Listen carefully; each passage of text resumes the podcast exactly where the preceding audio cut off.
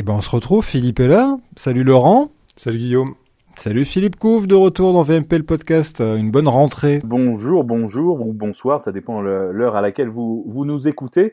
Ravi euh, d'être là et ravi surtout d'entendre tes, tes expériences, Guillaume, parce que du côté, je crois, des Caraïbes où tu te trouves, ça a soufflé assez fort ces derniers temps et ça t'a donné l'occasion de faire quelques expériences mojo.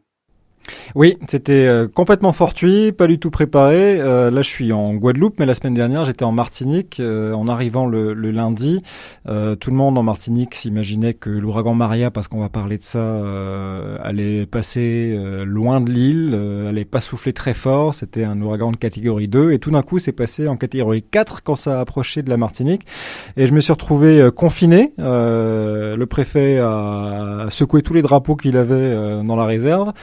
Violette, les gens n'avaient pas le droit de, sortir de chez eux et moi je me suis retrouvé coincé euh, dans une chambre d'hôtel avec euh, comme seul outil un téléphone euh, et un kit main libre. Et je me suis retrouvé euh, complètement par hasard à, à, périscoper une bonne partie de la nuit l'arrivée de Maria sur Fort-de-France. Alors j'ai pas un compte Twitter euh, comme National Geographic, hein, j'avais euh, ni même comme Philippe Couve, puisque j'avais 700 followers sur Twitter, c'est pas grand-chose. Mais 90 000 personnes m'ont suivi en direct sur Périscope, puisque j'ai eu la chance d'être bien placé. J'étais à une fenêtre qui donnait sur la baie de Fort-de-France, et c'était une expérience assez curieuse parce que je me suis retrouvé à faire un un périscope, une série de périscopes en fait, euh, en français et en anglais, puisque des anglo-saxons me disaient ouais, on te comprend pas, parle-nous en anglais, English please. Donc je me suis retrouvé à faire ça en bilingue et à revivre le jour de la marmotte, hmm. euh, à, à, reprendre tous les quarts d'heure ce que j'étais en train de raconter, à montrer des cartes de l'ouragan que j'avais trouvé sur un site euh, français qui s'appelle Hurricane Hunters ou Hurricanes Hunter. Je mettrai dans les notes d'épisode pour suivre en direct l'avancée des ouragans, à essayer expliquer avec le peu de, euh, avec beaucoup de béatitude et de naïveté, euh, ce que je comprenais de l'avancée de l'ouragan et, en essayant de comprendre ce qui se, ce qui se passait. Donc c'était assez curieux comme expérience, mais ça renforce ce qu'on vous, euh, ce dont on vous rabâche les oreilles depuis le début de, de l'existence de ce podcast, c'est qu'un gars ou une fille tout seul ou toute seule avec juste un téléphone, une connexion à Internet et un peu de bon sens arrive à rapporter un événement très facilement vers une audience globale. et c'est encore plus exacerbé lorsque c'est un événement qui intéresse du monde. Je me suis retrouvé avec des gens euh, de Floride et de Porto Rico qui sentaient qu'ils allaient se le prendre sur la tronche, donc ça les intéressait, avec des métropolitains, des Martiniquais aussi, puisque euh, dans l'essentiel des zones, euh, Internet heureusement n'a pas été coupé, ce qui m'a permis de transmettre toute la nuit. Mais encore l'air, l'événement intéressant, c'était que j'ai commencé à avoir des tweets qui tombaient de ABC News, la télé américaine, de NPR, la radio américaine, d'une télé russe, de TF1, de France 3, de, du Nouvel Ops et d'autres. Euh, qui, qui me demandait des images, qui me demandait des interviews. Et je me suis retrouvé à faire le 13h et le 20h de TF1 euh, le 20 septembre, à faire euh, des interviews à droite à gauche dans une télé russe dont je connaissais pas l'existence, Zvezda, une interview pour la radio, pour la matinale de la radio américaine, simplement parce que les gens avaient repéré ce que je faisais en étant stable. Je rabâche les oreilles de mes, euh, je rebats les oreilles de mes euh, stagiaires en, formation pour dire ce qui fait la différence entre une image amateur et une image pro. Ça commence par la stabilité. Donc je me suis calé, vous allez rire, avec un, un étui à lunettes. Euh, mis, parce que j'avais rien, j'avais que dalle. Ah, ah, et j'en profite. Ton image, elle était verticale ou horizontale, puisqu'on la voit pas dans le podcast? Alors elle était horizontale. Je vais mettre des liens dans le dans les notes d'épisode sur les yes. que j'ai faites. Elle était horizontale. Yes. elle était horizontale pour une raison assez simple, c'est que je filme un événement climatique. Et l'événement climatique que je montre euh, se lit plus euh, horizontalement que, que verticalement. C'est que je suis en face de la baie de Fort-de-France, on voit au fond de l'image la mer qui, qui vient par paquet avec pas mal de houle, on voit le vent qui, euh, qui balance sur les...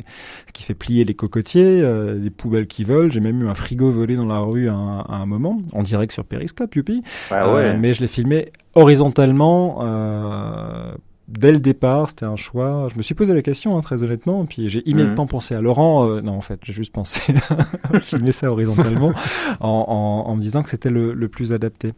Euh, donc voilà, c'était les, les, petites péripéties du, euh, de lundi dernier en, en Martinique. Euh, et puis, très honnêtement, alors c'est juste pour, euh, pour l'anecdote, mais ça m'a permis aussi de pas flipper pendant le passage de Maria. le fait d'être concentré sur un truc, de tenir la stabilité d'un cadre puis de d'essayer de pas trop raconter de conneries en rappelant que j'étais juste un gars à sa fenêtre qui pouvait uniquement parler de ce qu'il voyait parce que sur ce périscope aussi le, le, phénomène qui est intéressant c'est que les gens imaginent que vous êtes omniscient et que vous avez une vue sur toute l'île. On me demande des nouvelles de la Dominique. Je dis bah, les gars, je suis désolé, moi j'en sais pas plus que vous. Je, je sais ce que je sais à travers un les réseaux sociaux et deux parce que je vois parce que je vois de ma fenêtre. Donc c'était euh, assez intéressant de prendre les commentaires et de répondre régulièrement et de voir que j'avais grosso modo euh, au début du premier périscope entre 150 et 200 personnes qui suivaient en direct à chaque instant. Périscope m'a mis en une à un moment dans le monde entier, c'est-à-dire que quand tu ouvrais l'application Périscope, euh, mon feed apparaissait comme comme une des trois sélections qui, qui est mise en avant. Et là, ça a grimpé à 800, 900, 1000 spectateurs en, direct. Et en regardant les stats après, on se rend compte que les gens restent 10 minutes, un quart d'heure. Alors il y a quelques fous qui restent 4 heures, hein, parce que j'en ai fait un de 4 heures, mais euh, enfin quasiment d'un peu plus de 3 heures, pardon. Mais la plupart du temps, ce sont des gens qui, qui, qui viennent, qui, qui s'en vont, qui reviennent. Et c'est indispensable, comme je le répète systématiquement quand on fait du Facebook Live, quand on fait un, un stream assez long sur un événement, de constamment redire où on est, ce qu'on fait, pourquoi on est là, ce qu'on est en train de voir. Et d'ailleurs, ça se voit. qu'il y a des gens qui arrivent à chaque instant. Ouais. Ouais. Et c'est vraiment les, les, leçons de, de l'événement, en, en, dehors du fait de se retrouver repéré et, et, euh, et parachuté sur plein d'antennes. Euh, et alors je sais même plus au total combien parce que Reuters m'a demandé les images et Reuters redistribue les images à ses clients. Donc euh, je sais même pas où elles sont passées au final et c'est pas très grave. Euh, c'était, j'étais le seul feed en direct depuis toute la Caraïbe. Euh, j'avais un peu du mal à, à, y croire quand les gens me disaient ça dans les commentaires sur Periscope, mais mhm. que ce soit Facebook Live, Periscope, YouTube ou rien, il y avait personne d'autre que moi qui euh, qui streamait Maria euh, dans dans, les, dans la Caraïbe. Et j'ai envie de j'ai envie de poser une question là. il y a des télés sur place, des télés euh, locales. Euh, aucune n'a fait ça? Non. D'accord.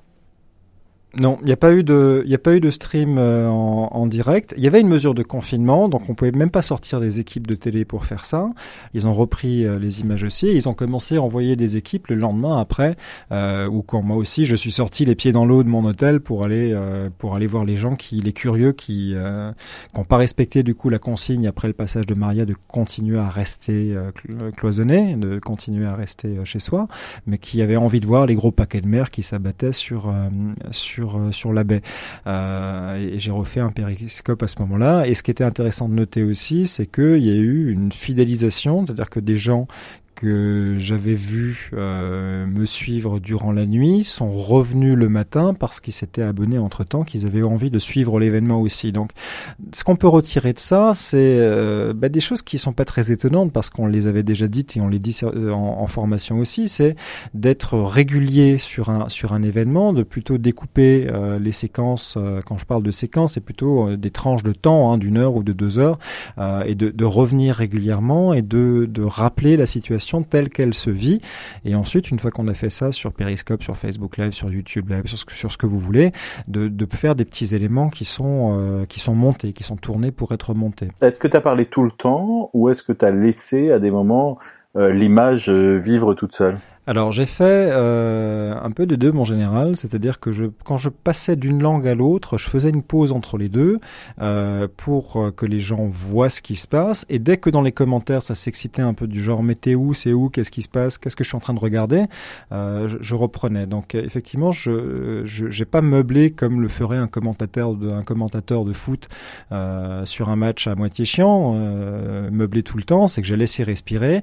Je rappelais régulièrement où j'étais ce que je pouvais dire aussi, quel était mon point de vue, c'est-à-dire que je suis pas omniscient. Moi, je peux vous montrer euh, ce que je vois de la fenêtre et des cartes d'un ouragan qui bouge en temps réel sur euh, une imagerie, une imagerie satellite, mais c'est à peu près tout. Euh, et si vous voulez savoir des choses sur la Dominique, il faut aller regarder ailleurs. Euh, mais, mais, effectivement, je marquais des pauses euh, et je gardais un cadre fixe la plupart du temps et j'avais finalement trouvé une, une, un, un, rythme qui fonctionnait bien. C'est que régulièrement, je prenais ma, ma, mon, mon iPhone et je faisais euh, des mouvements très lents autour de moi parce qu'il faut se dire aussi que lorsque vous diffusez sur Periscope ou sur Facebook Live, il y a une telle compression, a tellement de facteurs euh, qui rentrent dans la qualité du, du stream, du flux euh, vers les gens qui vont vous regarder, que tout le monde n'a pas la même image, que vous avez des gens qui en fonction de leur connexion ont des images très pixelisées, d'autres qui ont des images très propres. Mais ce qui revenait souvent dans, euh, dans les commentaires, c'était euh, j'arrive pas à croire que tu as tourné ça avec un iPhone. On voit ce qui se passe et, euh, et, et, ça fonctionne. Et la raison pour laquelle les gens ont pu avoir une image de qualité, c'est parce que je suis resté stable, que j'ai calé mon iPhone dans un étui à lunettes que j'avais, qui était calé à son tour sur le rebord de la fenêtre et que ça ne bougeait pas. Euh, ce qui est pas très commun sur Periscope. On voit beaucoup de vidéos verticales qui bougent dans tous les sens, y compris sur la couverture des ouragans que j'ai été regarder un peu plus tard, où on voit que bah, les, les gens sont peut-être un peu aussi en panique et ont envie de montrer beaucoup de choses à la fois. Non, il faut rester stable, faire des mouvements très lents, parce qu'on peut avoir des gens qui ont une image super pixelisée à 15 images secondes de l'autre côté. Si vous faites un panneau trop rapide, si vous bougez trop rapidement, on voit rien, l'image saccade. Donc on est fixe, on bouge très lentement et on montre ce qu'il y a autour de soi. Et ce qui est intéressant, ça reste encore de lire les commentaires et de revenir et de répondre à la fois aux questions et aux demandes aussi de gens qui disent ah oui mais est-ce que c'est la est-ce que c'est la mer qu'on voit qu'on voit au fond? Donc là j'ai fait quelque chose qu'habituellement je déconseille, qui est de zoomer dans l'image. Si vous êtes statique, ça va, on peut zoomer dans l'image et aller montrer les paquets de mer qui viennent frapper la baie, mais à condition d'être stable, d'y aller doucement. Et de toute façon, j'avais pas le choix, je n'allais pas sortir m'approcher de, de, la mer, euh, euh, risquer de perdre le wifi de, de l'endroit où j'étais puisque euh, j'avais pas de, de, réseau cellulaire. Et euh, donc dans ce cas-là, le zoom, oui, là, là, on peut y aller. Alors, tu as aussi fait un, sujet le lendemain, après ton deuxième périscope le lendemain, tu as fait un petit sujet, monté ce, celui-là, euh, une espèce de voilà d'état 24 heures après, où tu t'interviews même quelqu'un dans la rue. Et moi, ce qui m'a euh, scotché, c'est de voir que tu n'avais pour tout micro que ton kit main libre. Et que bon en dehors du monsieur que tu interviewais qui était un petit peu moins loin que toi le son que tu avais toi était euh, était vraiment étonnant. Donc avec les moyens du bord on peut vraiment faire des choses sans tout le l'attirail dont on parle toutes les semaines Absolument, mais c'est assez intéressant de voir que bah, cette vidéo-là, pareil, donc c'est dans les dans les notes d'épisode, ça s'appelle euh, Maria le, le lendemain. Euh, elle est faite, euh, j'allais dire en, en, mode improvisation, en mode baroudeur, avec comme seul outil mon iPhone et un kit main libre. Euh, et donc je, je, sors et je décris ce que je vois. C'est que dans le ton aussi, euh, je vais commenter en même temps que je tourne, en sachant que je vais probablement insérer des images que je vais tourner la veille, donc en laissant de la place aussi dans le commentaire là-dessus, en disant comme vous le voyez sur ces images ou un truc comme ça. Je m'ai pas dit comme ça sur un ton télé, mais sur un ton très, ouais. je te raconte ce que je vois. Et pas sur un télé, euh, mesdames, messieurs, ici, image euh, cataclysmique euh, en Martinique, comme on le ferait ou mmh. comme certains, euh, malheureusement, continuent à le faire encore dans les radios et les télés. C'est je suis là, je suis un gars qui a vécu un petit bout de l'événement, je vous montre le petit bout de l'événement que j'ai vu. Et ça, le mode de narration que, qui est celui-là est, est, très adapté à mon avis au smartphone. C'est une vidéo qui a assez bien marché aussi sur les, sur les réseaux sociaux, mais c'est corollaire. Et c'est du témoignage C'est que je sors de mon hôtel et je vous montre ce que je vois. Et ce que je vois, ce sont des kidams qui sont qui s'approchent de la mer pour aller voir les paquets de mer qui s'abattent sur la baie. Ce sont les commerces qui nettoient et qui rouvrent. Et là, on se rend compte que les dégâts sont pas si importants que ça à, Fort-de-France, que sont des poubelles renversées et puis un peu de flotte qui est rentrée dans les cahutes qui sont le long de, de la berge. Euh, et que la vie reprend ses droits, même s'il y a 30 euh, cm de flotte partout, mais on sait que euh, voilà, c'est le reflux et la mer va finir par redescendre.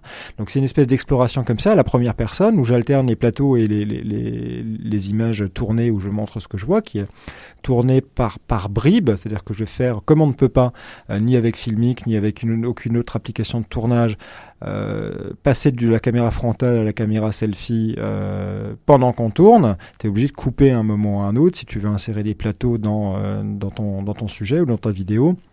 Donc je faisais ça. Je dis ah tiens là j'ai un petit truc, je peux faire 15 secondes là-dessus.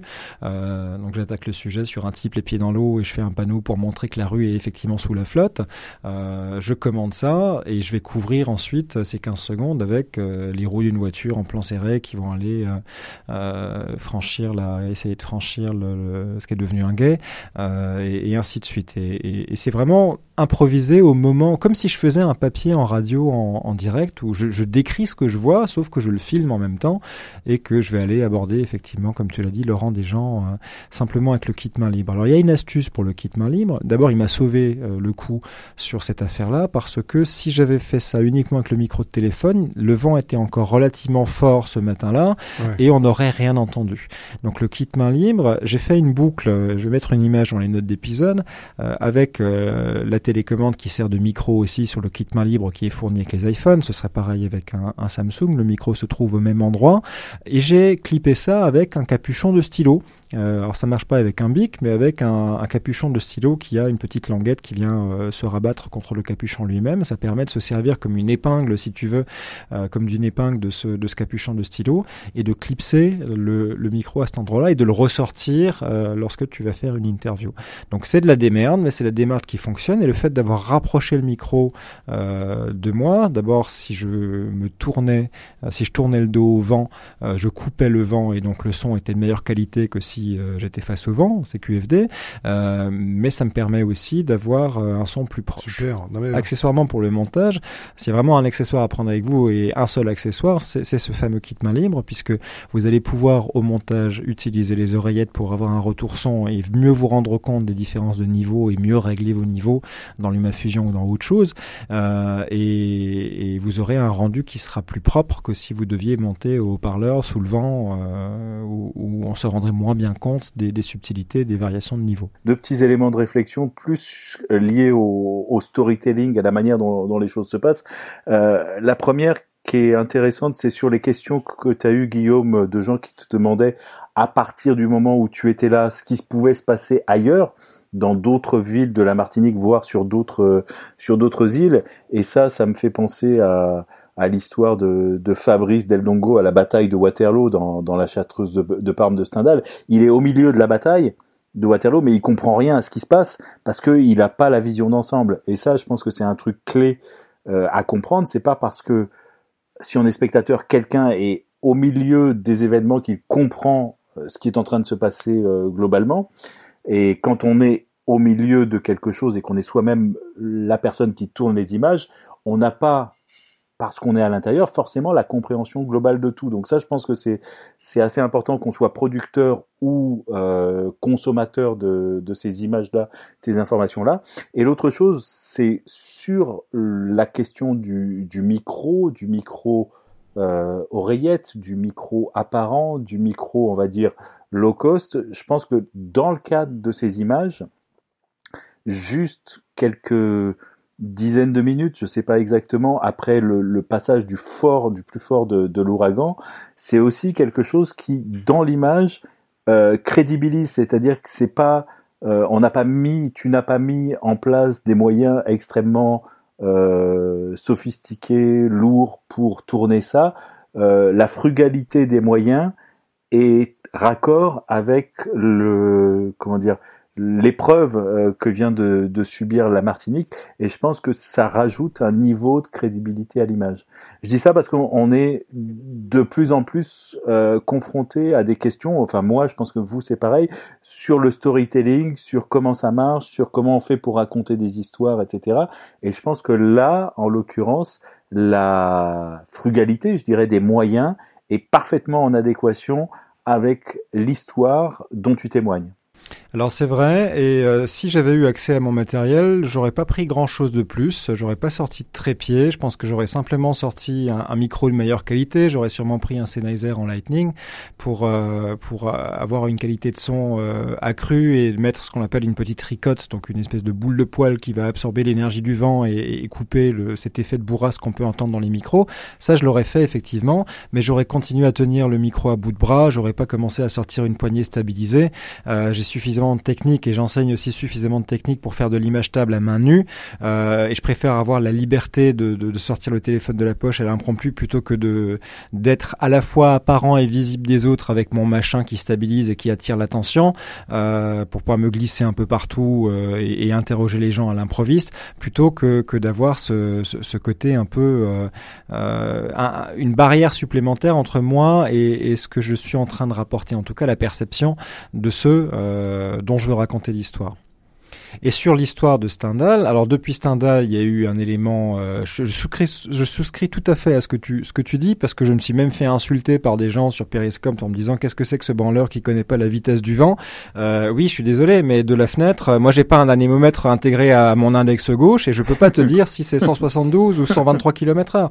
Je peux estimer des choses parce que euh, voilà, je me souviens de quelques. Euh, alors si ce sont les branches qui plient, c'est temps et temps. Si voilà, on peut on peut estimer, mais il faut rappeler effectivement que je ne suis qu'un gars à sa fenêtre qui voit ça et je n'en sais pas plus que vous. Mais je peux vous raconter mon expérience et je peux vous montrer ce que je vois. Tu as raison de le dire et il faut le rappeler régulièrement parce qu'on a encore cette déformation du flux euh, d'informations toutes puissantes où les gens se disent oula on a quelqu'un qui est en direct de là, il doit savoir des trucs et pas pas forcément.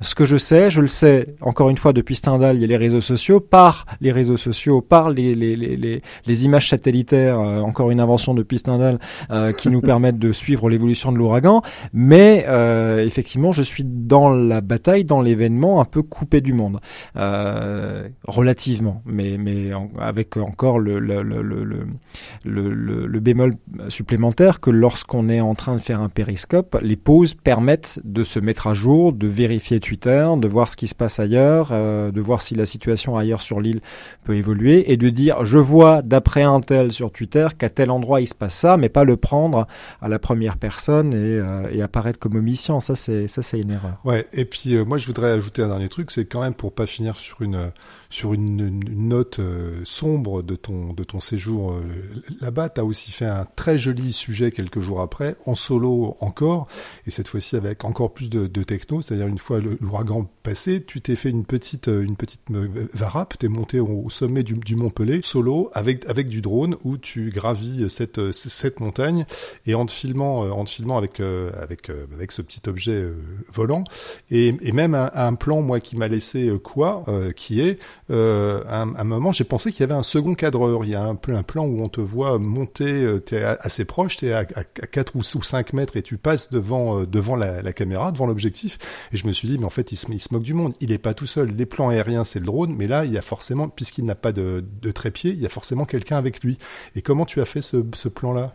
Alors ce, plan, c'est un plan où je, je traverse le, cadre euh, relativement proche de la caméra. Et ben c'est le drone qui le tourne. Il y a sur certains drones, dont le DJI Mavic euh, Pro, qui est celui que, euh, que j'utilise, toi aussi Laurent, il y a un mode tripod où, où le, le drone va dépenser plus d'énergie pour faire du surplace. C'est-à-dire que lorsqu'il est en mode normal, euh, il va essayer de garder sa position par rapport au sol en s'allant son GPS et puis en agissant automatiquement sur les moteurs pour qu'il garde à peu près la position par rapport au sol. Mais il y a toujours un peu de fluctuation, il, se promène toujours un peu euh, dans une zone de 20-30 cm autour du fameux point euh, qui, est le point de référence au sol. Mais lorsqu'on active le mode tripod, on va un peu surbooster cette fonction-là où le drone va bouffer plus d'énergie et compenser plus finement les, euh, les courants d'air euh, et les autres choses pour rester exactement sur place. Et il le fait aussi, il me semble, en, utilisant les capteurs optiques qui se trouvent sous le drone pour essayer de maintenir sa position, pas uniquement le GPS. Ça veut dire que le résultat s'appelle pas le mode tripod trépied pour rien, c'est qu'on a une image qui est, euh, qui est stable, mais pas aussi stable que si on était effectivement sur un trépied, mais ça fait bien la blague quand même. Bon, et puis alors, la question de, de synthèse, c'est que entre tes, tes lives Périscope, euh, le sujet du lendemain et ce sujet euh, là au drone euh, pendant ton, ton excursion, T'as trouvé quand le moyen, le moyen de le temps de travailler, quand exactement? J'ai eu le temps de former des gens en Martinique et j'ai eu le temps de former des gens en Guadeloupe. Euh, non, non, on a on a dû annuler une session de formation à cause du passage de Maria parce que tout le monde était confiné, mais j'ai quand même trouvé le temps de, de faire mon travail et puis euh, de faire ça. C'est un très joli sujet. Est-ce que tu as fait autant d'audience avec ce petit sujet qu'avec tes, tes, tes Non, non, non ce petit sujet a posteriori. Non, non, non, c'est différent. J'ai regardé ce matin. Non, mais l'audience se fera peut-être sur la durée. Peut-être. Là, là, il a fait un peu plus de 1000 vues sur Facebook, donc c'est vraiment dans le cercle des, euh, des amis, des, euh, des connaissances. Euh, elle a été retweetée par LumaFusion et par euh, Filmic Pro, mais sur YouTube, je crois que j'ai moins d'une centaine de vues. Mais peu importe. moi, je me suis surtout, je voulais me construire. Hein. C'est comme quand on écrit un article de blog pour se souvenir d'un truc qu'on a trouvé et qu'on veut pas oublier. On en profite au passage pour le partager pour tout le monde, mais c'est surtout pour soi qu'on l'écrit. C'est de la prise de notes. Voilà, et là c'est de la prise de notes visuelle. Euh, je pense pas retourner sur la montagne Pelée ou avoir l'occasion de gravir euh, ce volcan. Euh, en plus, j'ai eu de la chance puisqu'il n'y a pas de nuages euh, d'aussitôt. Donc voilà, j'ai pris mon drone, mes deux litres de flotte, mon iPhone, et je me suis fait un petit souvenir à moi et autant le partager parce que ça touche aussi les histoires qui nous intéressent. Moi, ce qui me fascine dans cette histoire-là, si vous voulez, c'est que il y a cinq ans, c'était inenvisageable de faire ça tout seul. C'est, il fallait soit alors un droniste qui te suit qui te filme. Là, regardez les images, le drone, non seulement il me suit, mais il me tourne autour, et surtout, je trimballe moins d'un kilo de matos. allez, peut-être un kilo et demi avec avec les batteries de secours. Alors attends, moi, moi j'ai une question par rapport à ça parce que j'ai vu il y a beaucoup de plans, beaucoup de plans différents, donc ce qui veut dire que tu as pas mal tourné. J'imagine que tu as dû en jeter aussi parce que tout n'a pas dû être euh, réussi du premier mhm. coup. Or, l'autonomie de ce genre de drone, c'est quoi Une dizaine de minutes Un quart d'heure Non, c'est plus que ça. Sur le Mavic, c'est 25 minutes. Ça, ça dépend du vent. Ça peut descendre à 20 minutes. Ça dépend aussi comment on vole. Euh, si on est face au vent, si on, si on, si on, par exemple pour les mouvements, lorsqu'on sait qu'on va être euh, en gestion d'autonomie, euh, qu'on a, alors en l'occurrence, j'étais parti. Je suis à 3 heures de marche euh, de la première prise de courant. Euh, et j'ai pas forcément envie de me le recogner parce que c'est assez. Et t'as pas, et pas de batterie supplémentaire trois batteries en tout. J'ai une, j'ai trois batteries en tout. D'accord. Mais, mais pour gérer l'autonomie, c'est que plutôt que de, de faire remonter le drone face au vent, on va, euh, lorsqu'on veut un mouvement euh, où, le drone survole une zone en avançant en, marche avant, on va le faire au vent. On va faire en sorte que le drone soit porté par le vent. Il n'y a pas d'indicateur vraiment de, enfin si, il y a des indicateurs de niveau de charge, mais on n'a pas le temps de les regarder quand on tourne. On est concentré sur le cadre. Euh, mais mais c'est du bon sens. C'est on va essayer de voir les moments où on peut optimiser la batterie. Et j'ai dû tourner à peu près, euh, enfin voler pendant une heure, tourner moins que ça, puisque le temps de se caler, de se déplacer, de trouver les endroits. Euh, mais j'ai bouffé mes trois batteries. Et il a fallu que je fasse des choix sur ce que je voulais. Je savais que je voulais, comme je suis égocentrique, euh, un plan de moi au sommet de, euh, de la montagne pelée avec le drone qui tourne autour de moi, parce que quand même, putain. Euh, mais, mais celui-là, il m'a coûté de l'énergie parce que. Ah, j'ai quand même 2-3 heures de monter là-haut, non? C'est Il faut 3 heures. il faut heures. C'est pas c'est pas de la varap. Hein. Il n'y a pas de, il y a pas de, euh, y a pas besoin de cordage. Non, c'est un sentier de grande randonnée. c'est un sentier de grande randonnée escarpé. Il faut une bonne chaussure et puis il faut pas être cardiaque mm. parce que même en mm. marchant, je me suis surpris à mm. voir le, rythme cardiaque qui montait à 170 battements par minute. Est-ce que c'est quand je cours en côte, c'est ça. Euh, donc c'est quand même assez sportif. Euh, donc t'as pas forcément envie d'oublier un truc et de retourner à la bagnole parce que euh, tu, tu souffres un peu en montant, mais mais voilà, c'est pas, il faut pas de cordage.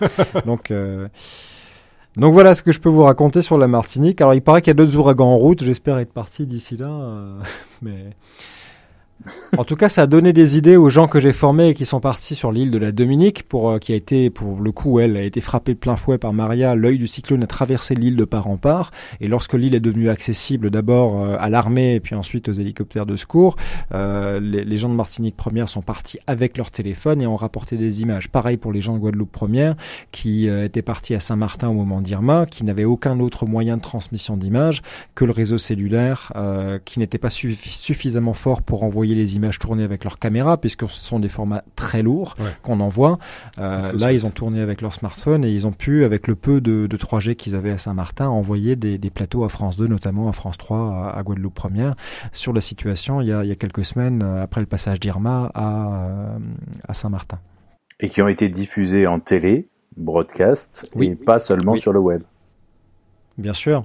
Mais, mais le, quand j'ai fait le 13h et le 20h de TF1, j'ai fait mon interview tout seul, je me suis cadré sur Skype et ils ont diffusé dans, dans ces deux éditions qui, sont, qui restent les journaux qui font le plus d'audience en, France, à la télévision, des images de, de, de.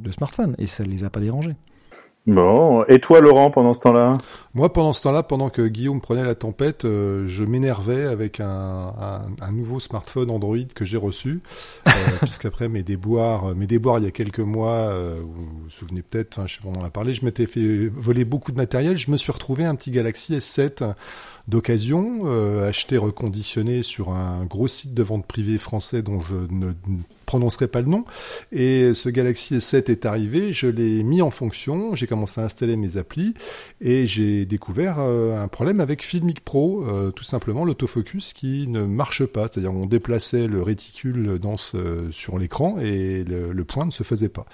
Donc euh, j'ai cherché, j'ai supprimé l'application, je l'ai réinstallé, j'ai réinitialisé, j'ai même failli router le téléphone, chose dont je me suis, que je me suis toujours refusé à faire, mais, mais vraiment, je, voilà, je me suis demandé s'il n'y avait pas un souci, et finalement, j'ai pris contact avec le support technique de, de Filmic, qui sont extrêmement efficaces. On a correspondu pendant euh, pendant deux jours avec le, décalage horaire euh, des questions successives pour finalement euh, découvrir. Voici le verdict. C'est pas mon téléphone qui a un problème. Ils ont parfaitement identifié ce, ce bug qui concerne certains Galaxy S7. Vous avez bien entendu, certains Galaxy S7, puisque tous les Galaxy Parce que je te confirme que moi j'en ai un et j'ai pas, j'ai pas ce problème. Ben voilà, toi tu n'as pas ce problème parce que toi tu as un Galaxy euh, S7 qui a un numéro de série différent du mien. Le tien est sans doute euh, vendu en France. Le mien reconditionné. Je l'ai acheté d'occasion aussi. Mm, mm. Ben voilà, mais, mais, le mien avait beau être vendu en France, il était, euh, il était à l'origine AT&T.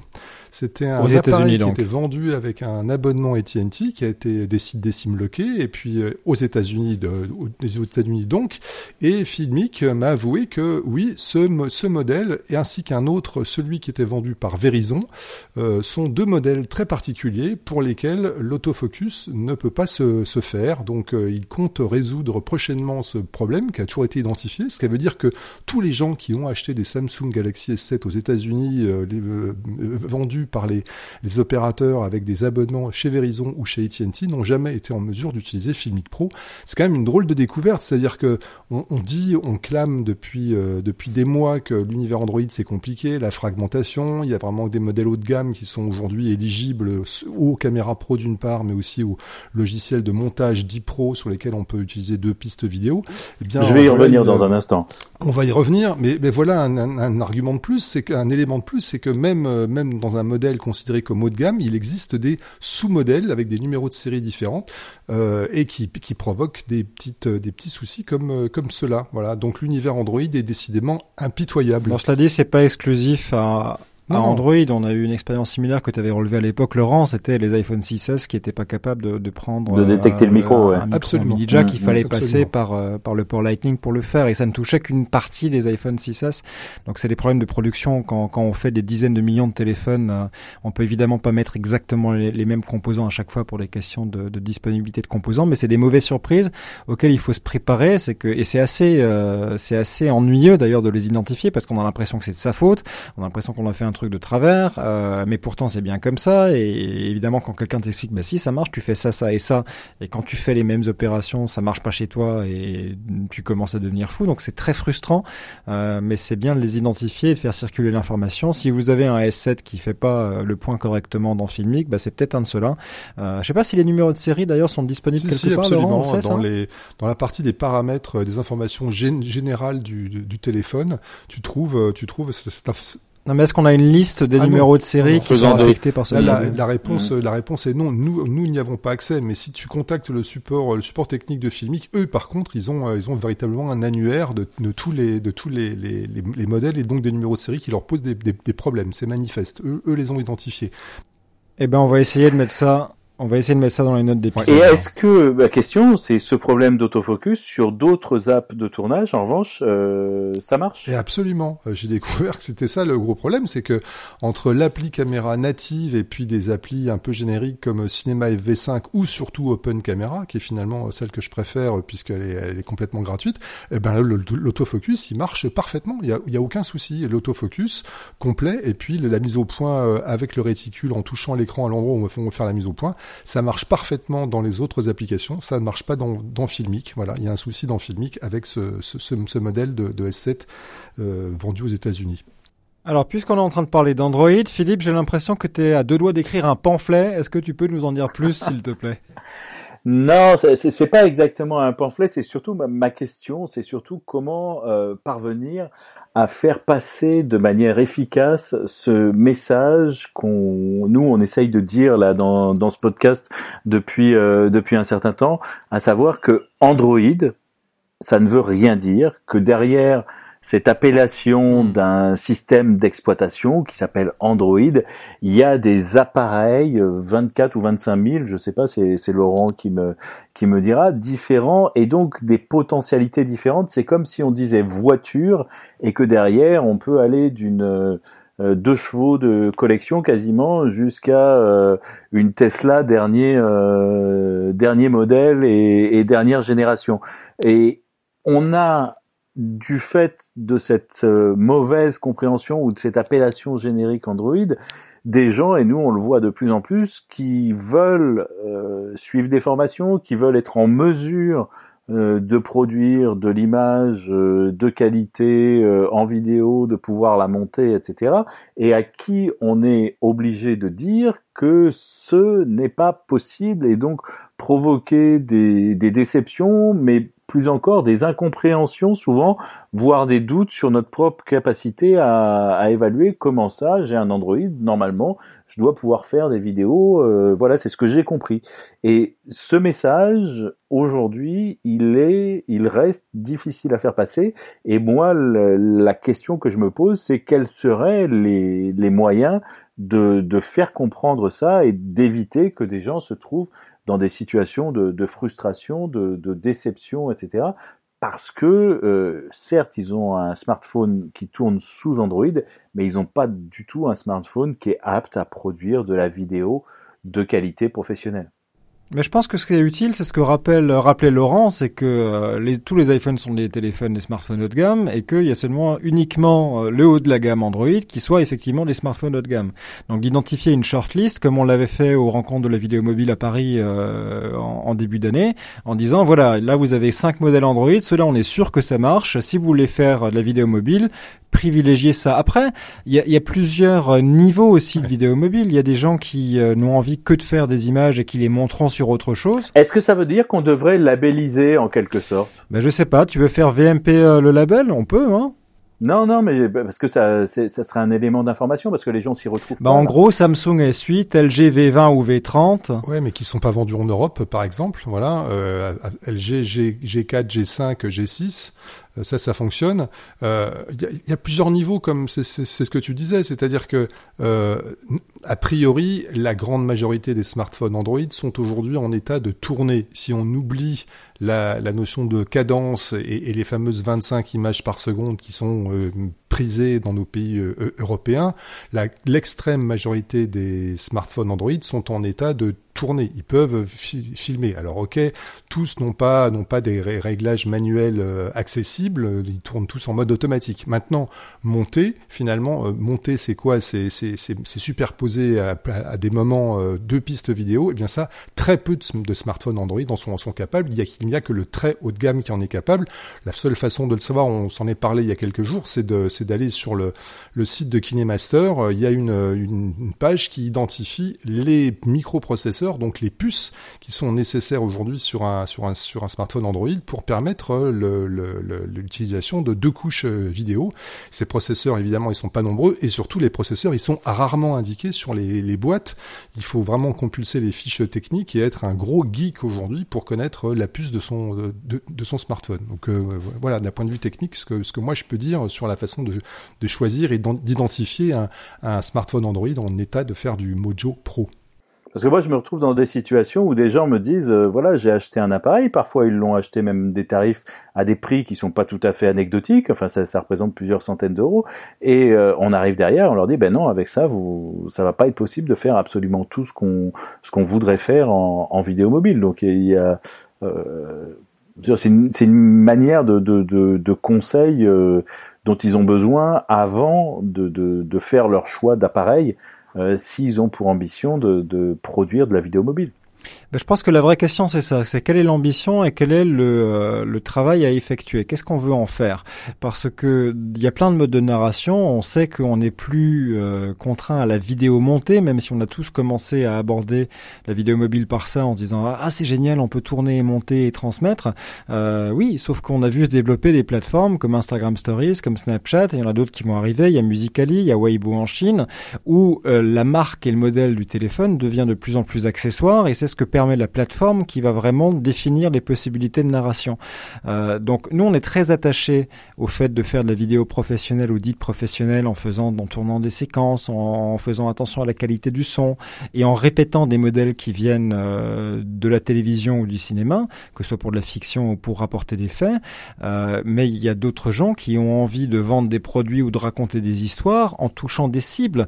Et ces cibles, on les trouve sur Snapchat, on les trouve sur les réseaux sociaux ou si je reprends l'exemple de la Chine, pourquoi Apple a du mal en Chine? Parce que le, la marque a très peu d'importance. Ce qui fonctionne là-bas, ce sont les plateformes de type Weibo qui vous permettent de communiquer où tout se fait sur Weibo, que ce soit les démarches administratives, l'achat d'une bagnole, la communication avec les copains, le fait de s'informer, ça se passe sur une plateforme et pas sur un téléphone X ou Y. C'est-à-dire qu'on peut très bien passer d'un iPhone 7 à un Android, à un Huawei, à ce que vous voulez, tant que Weibo marche dessus. Et je crois que pour la vidéo mobile, on a aussi, on aura de plus en plus ces notions de plateforme qui vont permettre de faire un certain nombre de choses et qui vont surtout permettre d'atteindre les cibles qu'on veut atteindre. Et que euh, le modèle qu'on utilise sera euh, moins important. Alors après reste la question de, tu disais Philippe, si vous voulez tout faire, tout ce qui est possible en vidéo mobile, effectivement le choix est plus restreint. En gros, prenez un iPhone. Si vous voulez tout faire, vous êtes sûr que tout marche. On peut faire du montage multipiste, on peut faire euh, du reportage radio si on veut, on peut tourner un documentaire, on peut même faire du long métrage, et on peut aussi aller faire ce que permettent de faire les plateformes. Mais si vous n'avez besoin que de faire des choses permises par des applications en particulier, qui sont des applications de publication, euh, bah à ce moment-là, peut-être qu'un téléphone à 100 balles va suffire. Moi, j'ai envie de demander peut-être euh, à ceux qui nous écoutent de nous, de nous dire éventuellement, soit sur euh, euh, via Twitter, qu'ils nous disent si cette question de la, la labellisation d'un certain nombre d'appareils, je sais pas, genre full mojo, quoi, on peut, on peut tout faire. Est-ce que ça présenterait un intérêt ou pas? Eh ben, c'est une très bonne idée. Vous nous envoyez un tweet avec le hashtag VMP, VMP, hashtag VMP, et puis euh, votre retour d'expérience sur ce que vous avez envie de faire en vidéo mobile, si c'est vraiment très important pour vous de pouvoir monter comme on le fait au cinéma et la télévision, ou si au contraire vous avez envie d'aller vers d'autres choses et d'explorer d'autres d'autres modes de narration ou d'autres modes de vente, parce qu'il y a beaucoup ça aussi, c'est la communication, la vente, euh, qui est en train de déferler sur les sur les mobiles. Ok. Ok, Laurent, je crois que tu t'étais, euh, tu t'es pris de passion pour un, un réalisateur qui, hasard ou pas, coïncidence ou pas, a décidé de tourner euh, avec un smartphone. Ouais, alors l'histoire elle est elle, elle, elle est belle hein, donc le nous nous on connaît quand dans nos formations quand on montre des choses faites avec des smartphones, on, on, a toujours tendance à parler de Tangerine, maintenant on peut aussi parler de de détour de Michel Gondry même si on n'est pas tous euh, d'accord sur la, la, la, qualité du résultat, enfin peu importe. Moi moi j'ai pris une claque monumentale dans la figure ces jours-ci. Donc l'histoire c'est celle de Zack Snyder. Zack Snyder c'est une énorme pointure hollywoodienne c'est le metteur en scène des 300. Vous connaissez sans doute ce, ce film inspiré d'une bande dessinée. Donc c'est un film euh, très particulier avec une couleur, une, esthétique, des ralentis, enfin quelque chose de très très très très spécial. C'est aussi le réalisateur de Watchmen qui est un peu dans le, même esprit et c'est surtout un énorme producteur. C'est le type qui, qui a produit Wonder Woman récemment qui l'année dernière avait produit Justice League, qui était le, le, un, des gros blockbusters euh, autour des personnages de, Marvel. Et, euh, et, ce monsieur qui fait du cinéma depuis, euh, depuis une vingtaine d'années, il a vécu un événement tragique il y a, il y a, il y a quelques mois. Il a, il a perdu une, une, une fille, voilà, et il a décidé de prendre du recul. C'est un peu retiré de, de du, du, monde du, du, du, cinéma en disant qu'il avait besoin de réfléchir. Et puis le cinéma lui a tellement manqué que il y a quelques mois, il a dit qu'il faut que je fasse quelque chose, il faut que je fasse un film très court avec les moyens du bord, parce que j'ai vraiment envie de tourner. Et en un week-end, avec euh, quelques amis, il le dit, euh, c'est amusant, c'est quelques amis qui sont tous bien sûr des comédiens, et puis évidemment beaucoup de gens qui bossent autour de lui, et, sans doute des studios auxquels il avait, il avait accès pendant ce week-end, il a tourné un court métrage qui s'appelle Snow Steam Iron, tourné avec un iPhone 7 Plus, avec très peu d'équipement, avec euh, une, une optique euh, Zeiss qui, qui va bien, avec un, un, un, un stabilisateur Osmo et puis un, un voilà un Exolens by, by Zeiss avec un, un, un, DJ, un DJI Osmo et puis un, un slider.